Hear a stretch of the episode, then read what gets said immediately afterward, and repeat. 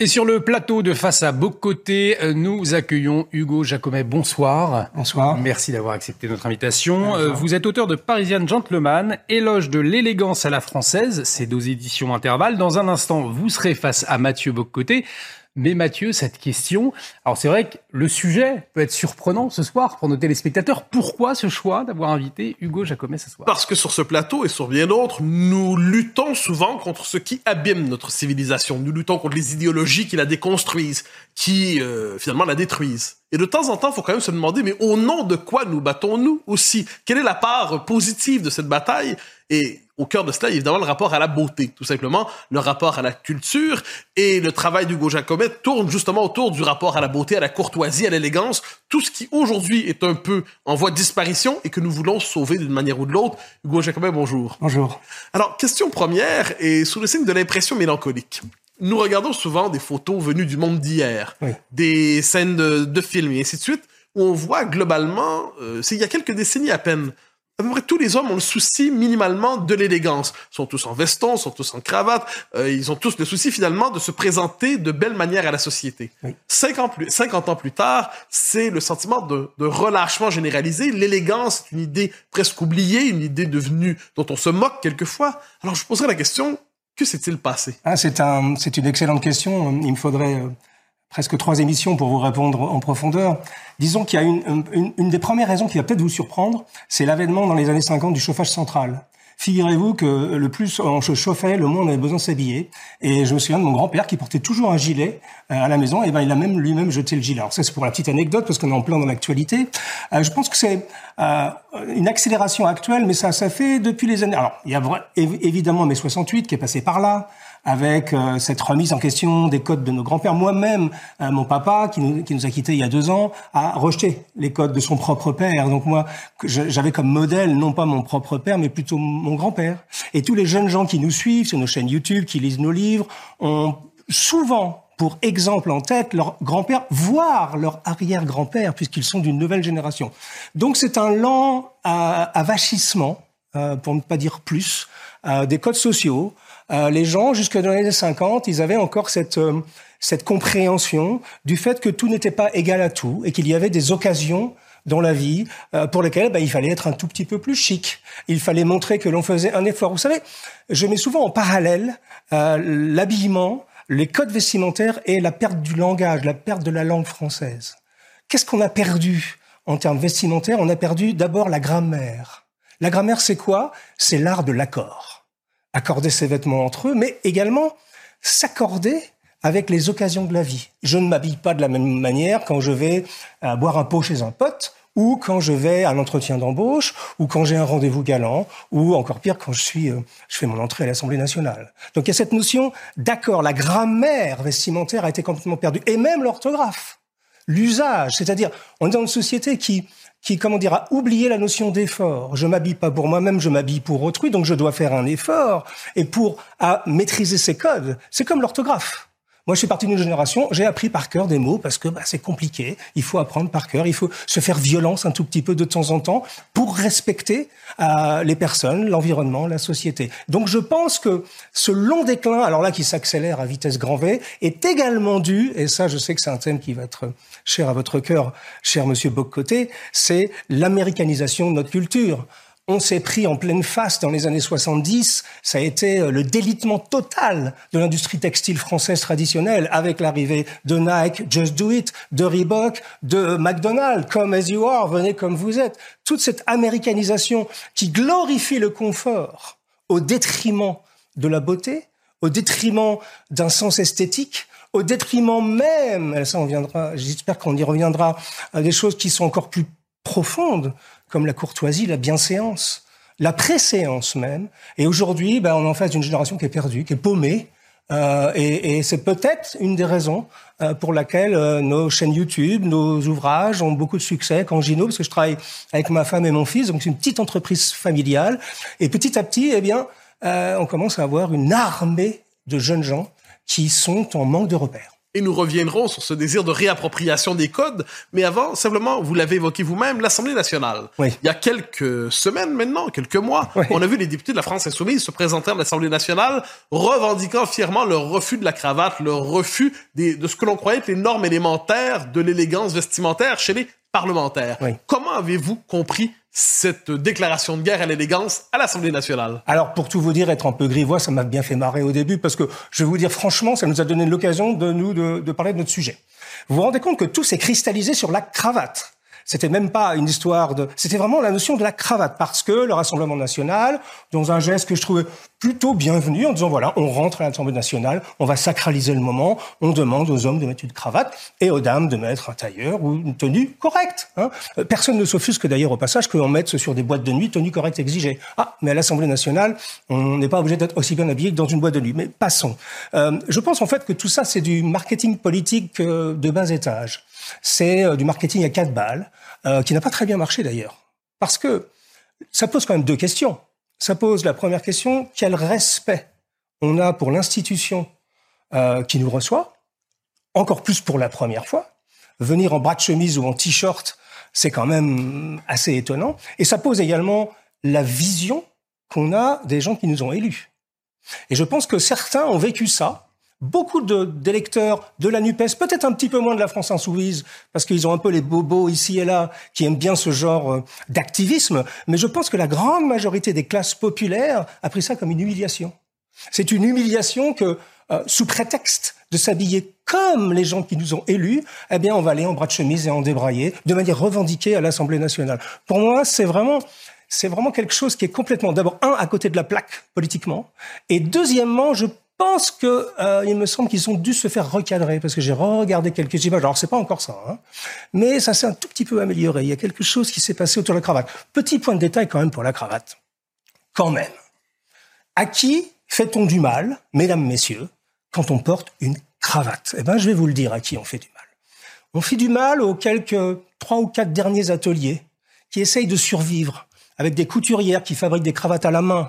La cravate, ça a l'air bête comme ça. Évidemment, si vous achetez une cravate euh, faite au Bangladesh par des gamins à 10 balles sur Amazon, ça, c'est pas une cravate. C'est un bout de tissu. Moi, je parle de vraies cravates. Donc, à qui on fait mal quand on porte une cravate? Eh bien, on fait mal à toute cette industrie textile, à, tous ces gens qui, qui prônent le relâchement vestimentaire comme une forme de rébellion. Vous savez, Mathieu, ils ont 30 ans de retard. Ça fait, allez, 20 ans de retard. Ça fait 20 ans que la cravate est quasiment plus obligatoire. Dans les grandes corporations américaines, c'est presque même devenu un délit de porter une cravate. Donc les gens maintenant portent la cravate par choix. Et donc leur acte de rébellion, pour moi, est passé totalement à côté de la plaque. Eh ben, justement, j'aimerais c'est un mot important, et je passerai la parole à Arthur de Vatrigan, mais rébellion. Oui. On a quelquefois l'impression qu'aujourd'hui, justement, devant ce grand relâché, euh, qui est pas seulement vestimentaire, vous l'avez évoqué, Oui. c'est les codes sociaux, les formes, la courtoisie, Bien sûr. la politesse, tout ça, Bien eh bien, ce que vous appelez le mouvement sartorial, euh, vous, nous donnerez, vous en donnerez la définition euh, aussi, eh bien, se, se présente comme une volonté de ré- se réapproprier finalement des codes, donc une, une rébellion par le classique, une rébellion par l'élégance. Est-ce que je comprends bien en disant que ceux qui se retrouvent dans votre discours, dans vos propositions, se vivent à la fois sur le mode classique et rebelle tout à la fois? Alors oui, euh, c'était pas vrai au tout début. Euh, il y a une quinzaine d'années, quand j'ai commencé à prêcher dans le désert, hein, vous savez, j'étais comme dans un virage du Parc des Princes, comme si j'étais tout seul avec une pancarte "Vive la cravate" et qu'en face j'avais une armée de mecs en survêtement Adidas et avec les hoodies sur la tête. Bon, ça s'est un petit, peu ré- rééquilibré, mais oui, je dirais que c'est une, il y a une forme de résistance qui s'est organisée de manière un peu spontanée. C'est très fortuit tout cela parce que quand j'ai commencé à écrire un blog, moi c'était vraiment euh, comme un journal intime. Je m'intéressais à l'art tailleur, je m'intéressais à l'artisanat, je m'intéressais aux belles choses et surtout j'avais toujours cette question qui me taraudait. Est-ce qu'il y a quelqu'un derrière le, le produit que je porte? Est-ce qu'il y a quelqu'un qui a cousu cette chemise? Est-ce qu'il y a quelqu'un qui a fait cette cravate? Est-ce qu'il y a un artisan qui a fabriqué ces lunettes? Alors évidemment, moi je vais loin parce que c'est devenu euh, mon activité principale, mais c'est cette notion de remettre du sens dans un achat. Quand vous a- et c'est pas une question de classe sociale. Il y a deux jours, nous avons organisé un, un cocktail à Paris pour euh, l'ouverture d'un d'un salon de sur-mesure. Nous avons dû refuser des gens. Il y avait 250 personnes qui sont venues, moyenne d'âge 25 ans. Donc il y a une résistance qui s'organise et qui, d'ailleurs, on en est même très euh, surpris avec mon équipe parce que euh, ça commence, mais, mais c'est assez facile à expliquer. Euh, on parle de déconstruction partout. Mais quand même, ou alors je dois retourner à l'école, mais dans déconstruction, il y a des. C'est-à-dire qu'avant de déconstruire, peut-être faut-il construire.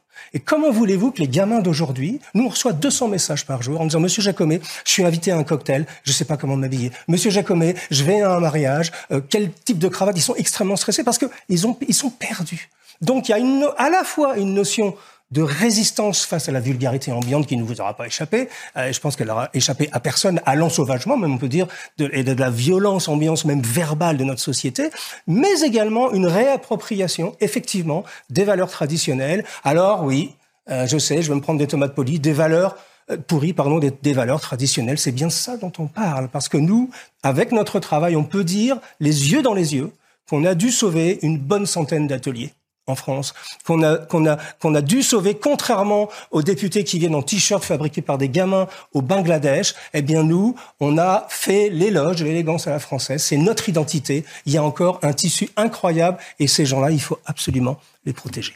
Arsène Vatrigan. Justement, vous parliez là d'autres événements avec le sur-mesure. Le sur-mesure a une image de d'inaccessibilité, mm-hmm. de euh, costumes très chers. et vous, vous défendez le sur-mesure. En quoi justement le sur-mesure est peut-être l'avenir et en quoi surtout le sur-mesure répond à toutes les problématiques, en tout cas une grande partie des problématiques que se pose notre époque, la surconsommation, le circuit court, tous ces sujets-là Alors, bah, la réponse est dans votre question. D'abord, le sur-mesure, ça répond d'abord à une, comment dire, à un besoin de sortir de la masse. J'ai envie de m'habiller bien, donc je vais aller me faire mesurer et je vais choisir mon tissu et je vais surtout échapper au diktat des grands groupes de luxe qui me vendent depuis des décennies du plastique au prix de l'or. Bon, ça, c'est un autre sujet, on va pas l'aborder, mais on pourrait aller très très loin sur le sujet. Mais surtout, aujourd'hui, euh, euh, euh le sur-mesure n'est plus réservé, et c'est une, c'est quelque chose qu'il qui est important d'expliquer, n'est plus réservé à une élite. Alors évidemment, si vous allez chez un tailleur traditionnel, les grands noms parisiens, que d'ailleurs peu de gens connaissent, hein, Chiffonelli, Camps Deluca, Berluti, qui fait partie maintenant du groupe LVMH, là évidemment, ce sont des tarifs stratosphériques. Mais il y a aujourd'hui une ribambelle, euh, une armée de jeunes entrepreneurs qui ont compris que cette jeunesse-là, euh, eh bien, elle pouvait aujourd'hui avoir accès à du sur-mesure. Alors, fabriqué de manière un tout petit peu plus mécanique, mais en Europe, généralement en Italie ou au Portugal, mais avec des entrepreneurs français, parce que malheureusement, L'industrie textile en France, c'est un peu, on a encore vu récemment une très grande entreprise qui vient de fermer ses portes. Elle n'a pas été défendue. Donc aujourd'hui, euh, parlons chiffres soyons directs et francs. Euh, aujourd'hui, un beau costume euh, sur mesure pour euh, quelqu'un qui commence dans la vie, c'est 450, 500 euros à partir d'eux, donc c'est pas complètement inaccessible pour les gens, mais les gamins, ils ont trouvé la solution. Ils sont beaucoup plus intelligents que vous et moi, Arthur. Ils savent ce que c'est la seconde main. Ils savent chiner. Ils savent aller sur les sites internet. Et toute cette réappropriation de l'identité, de l'élégance, a fait que bah il y a tout un marché de seconde main qui sait développé. Et aujourd'hui, et malgré, je sais que je vais encore avoir des gens qui me disent que c'est pas vrai, mais oui, c'est vrai. Aujourd'hui, vous pouvez trouver un costume de très bonne facture que vous allez garder toute votre vie. Donc, c'est-à-dire acheter mieux, mais acheter moins, mais acheter mieux euh, pour peut-être 150 euh, euros en deuxième main. Vous voyez? Donc, il y a un mouvement qui, en plus, à une époque, on était, on était un peu les illuminés de service. Ah, ces gars, ils parlent de cravate, ils parlent de costume, etc. Aujourd'hui, on commence à cocher toutes les cases. Ah tiens, finalement, c'est pas si con. Ils sont écologistes, ces gars-là, parce que euh, moi, le, costume que je porte là, si j'en prends bien soin, je vais le transmettre à mon fils. Il va me durer toute ma vie. Euh, même, même chose possible. Donc, on, coche cette cause-là. Défense de l'artisanat. Ah, tiens, les gamins, ils redécouvrent les métiers de tailleur, les métiers de bottier. Il y a dix ans, euh, les compagnons du devoir, je ne sais pas si vous savez cette, cette chose formidable qu'on a en France, qui est la transmission de maître à élève. Euh, on doit faire son tour de France, comme dans, au 19e siècle. Et apprendre, par exemple, c'est très très vivace chez les bottiers. Et donc apprendre le métier en allant voir des gens. Eh bien, il y a dix ans, ils avaient du mal à recruter. Aujourd'hui, ils sont débordés de demandes. Tous les tailleurs parisiens, et il y a énormément de gens, et c'est pas uniquement des gens en échec scolaire. Il y a des gens qui ont des licences en psychologie, qui ont des doctorats en sociologie, cher Mathieu, et qui décident de devenir tailleurs le vêtement n'est pas que vêtement, c'est un langage. Aussi. Oui. Or, vous avez évoqué la question de la courtoisie. Vous avez une belle formule aussi. On ne s'habille pas pour soi, on s'habille pour les autres. Absolument. Dans quelle mesure votre réflexion sur bon, le vêtement et plus largement la courtoisie, dans quelle mesure est-ce une réponse justement au sentiment de vivre dans un monde, vous avez parlé d'ensauvagement, un monde plus discourtois, un monde où finalement le souci de l'autre se décompose. Dans quelle mesure le souci de bien s'habiller aujourd'hui, chez les jeunes hommes, peut-être faut-il le noter, parce que c'est on a l'impression que quelquefois euh, cet effondrement du style est plus masculin que féminin. Dans quelle mesure ça s'inscrit justement dans une quête aussi de la courtoisie? Oui, alors, pour vous répondre, ça c'est un, un, une excellente question qui, encore une fois, il faudrait des heures parce qu'on pourrait même deviser sur ce sujet. Euh, je vous répondrai avec une citation de, de François Cheng de l'Académie française, qui est un garçon que j'aime beaucoup. Un garçon, excusez-moi, c'est un homme que j'aime beaucoup parce qu'il a plus de 90 ans. Il se fait très rare d'ailleurs à la télévision. Et François Cheng euh, a, a, donné récemment une interview au, au, journal Psychologie, il y a deux ans, je crois, et il disait quelque chose comme la beauté nous rend meilleurs. C'est quelque chose qui m'a complètement. Alors, je connais ses ouvrages, cinq méditations sur la beauté. Il a été obsédé par cette notion de beauté et cette notion de résistance par rapport à la vulgarité ambiante. Et il explique en fait que, euh, d'ailleurs, il cite lui-même Bergson dans son dans, cette dans cette interview où il dit Bergson dit l'état suprême de la beauté, c'est la grâce. Et quand on parle de ce mot grâce, j'ai fait une émission YouTube là-dessus. Les gens étaient mais sur le cul mais ah, il y a un gars, il parle de la grâce. Et vous savez, il y a un miracle sémantique. Ça arrive, les miracles sémantiques, monsieur Boccoté. C'est que, en français, la grâce, ça veut dire la beauté et la bonté. Ce qui est quand même étonnant. C'est-à-dire, l'extérieur et l'intérieur. Et donc aujourd'hui, ce qui est en train de se passer autour de notre mouvement, alors je suis vraiment content que vous parliez de mouvance ou de mouvement en ce qui nous concerne. Bon, ce n'est qu'encore qu'un petit bip sur l'électroencéphalogramme euh, du style masculin classique, mais il y a un petit bip quand même. On a fait des massages cardiaques avec mon équipe depuis presque 15 ans maintenant, mais il y a quelque chose qui se passe quand même. Et donc, cette notion de beauté et de bonté, doit aller ensemble. Et c'est là que notre sujet commence un tout petit peu à s'élargir. Et tutoie la politesse, la gentillesse. L'art de la conversation. L'art de la conversation civilisée. Hein et d'ailleurs, pour finir avec François Cheng, euh, alors je suis pas, euh, comment dire, assez doué en, en, chinois pour vous dire, pour vous prononcer, mais vous savez que les Chinois utilisent des idéogrammes pour euh, euh écrire, donc ils n'ont pas d'alphabet. Et l'idéogramme, qui est utilisé pour décrire la beauté, vous savez ce que c'est? C'est une femme et son enfant. Donc ça veut dire que beauté et bonté en chinois, c'est une seule, c'est un seul idéogramme. Et qu'est-ce qu'il y a de plus beau et de plus serein et de plus formidable que l'amour qu'une femme porte à son enfant? Il nous reste environ 2 minutes 30. J'aimerais vous relancer sur ce thème qui, notamment la dimension masculine, évidemment, c'est le style masculin classique. Oui. Mais on, a quelquefois l'impression qu'il y a une forme d'asymétrie dans l'effondrement. Il y a un souci de la beauté, de l'élégance qui demeure chez les femmes.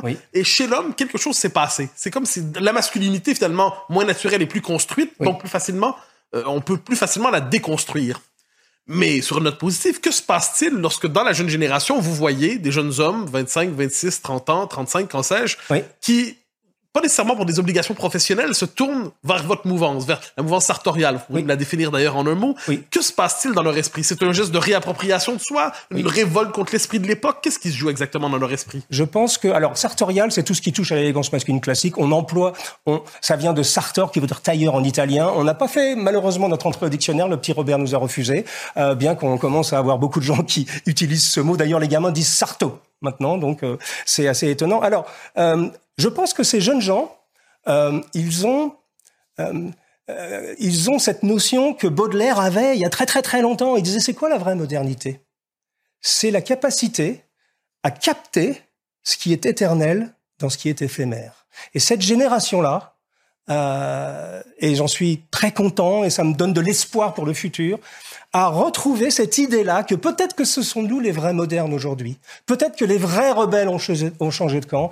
Et euh, excusez-moi, monsieur et madame les députés, mais peut-être que le fait de mettre une cravate aujourd'hui dans la société dans laquelle on vit est peut-être un acte beaucoup plus militant et beaucoup plus rebelle que simplement le fait de se défaire parce que ça fait belle lurette que n'est plus obligé de la porter d'une certaine manière, c'est l'esprit de dissidence qui vous anime. C'est un, on va dire que c'était un esprit de résistance. Je préfère résistance à dissidence parce que ce qui est très étonnant, c'est qu'on a aussi vu, j'ai des centaines de témoignages. Je peux aller même à la base du sujet. Je reçois à peu près 200 messages par jour de jeunes gens. Même des gens, j'ai reçu récemment quelque chose qui m'a transpercé humainement un jeune garçon qui me dit, monsieur, on peut considérer il y a quelque temps que j'étais ce qu'on appelle une racaille. C'est-à-dire que je m'habillais avec des hoodies, euh, je faisais des mauvaises actions dans la vie et je me suis aperçu que je vous ai écouté. Vous savez qu'on écoute les discussions sartoriales, notre chaîne YouTube en cachette chez les jeunes gens? Les jeunes gens écoutent nos chaînes YouTube en cachette de peur de se faire moquer par leurs camarades, euh, alors que, et, écoutez, un type qui parle de cravate, de chemise, de costume, de tradition pendant deux heures, c'est quand même pas très très populaire. Eh bien, ce monsieur me disait, grâce à vous, monsieur Jacomé, je retourne à l'école. J'ai envie de réapprendre l'orthographe j'ai envie de réapprendre la grammaire. Donc il y a un mouvement qui moi-même me dépasse, pour tout vous dire. Et quelque chose est en train de se passer. La beauté sauvera le monde. C'était passionnant, en tout cas. Merci beaucoup, euh, Hugo Jacomet. Je rappelle euh, euh, votre livre Parisienne Gentleman, éloge de l'élégance à la française aux éditions Intervalle. Merci Arthur de Vatrigan, directeur Merci de la rédaction de La Correcte. Merci Mathieu Boccoté. On vous retrouve demain dans le grand rendez-vous européen CNews Les Échos avec Gabriel Attal. Absolument. Là, l'actualité continue sur CNews. Dans un instant, vous retrouvez Elliot Deval avec Soir Info Week-end. Très bonne soirée sur notre antenne.